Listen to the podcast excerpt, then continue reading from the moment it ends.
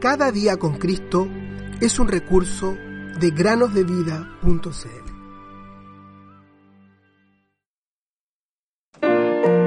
Confíen en el Señor para siempre, porque el Señor es la roca de la eternidad. Isaías 26, 4. Bienvenidos a todos los que nos escuchan una vez más.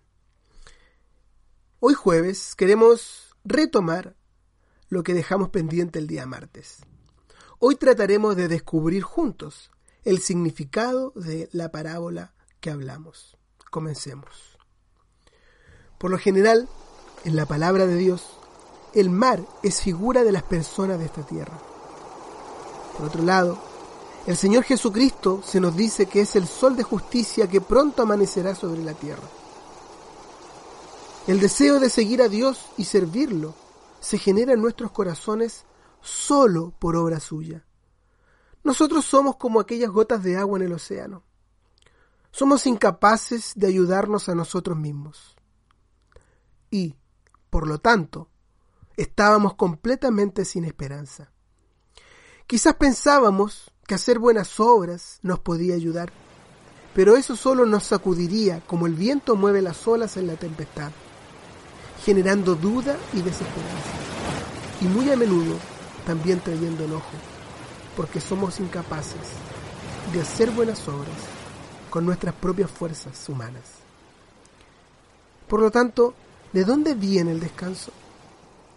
El dulce Evangelio susurra en nuestros oídos las siguientes palabras. Miren a mí y serán salvos. Vengan a mí todos los que están trabajados y cargados, y yo os haré descansar. Los calurosos rayos del sol de justicia caen sobre nuestras almas. Su luz resplandece en nuestros negros corazones, trayendo consuelo y alegría. Nuestros ojos se fijan en Él y nos olvidamos de nosotros mismos. La gran atracción de su amor trae un poder nuevo y celestial. Un poder que antes desconocíamos. Y luego las palabras salen de nuestros labios que dicen, gracias doy a Dios por Jesucristo Señor nuestro. Romanos 7:25. Entonces, se soluciona el problema. Ahora hay salvación y nos olvidamos de nosotros mismos para entregarnos por completo en los brazos del Salvador. Quedamos bajo su poderosa influencia, en sus brazos eternos. Ahora nos encontramos en una nueva escena, con nuevos aires. Respiramos una nueva atmósfera, tenemos un nuevo centro. Y Él, el Señor Jesús, nos permite descansar en su amor.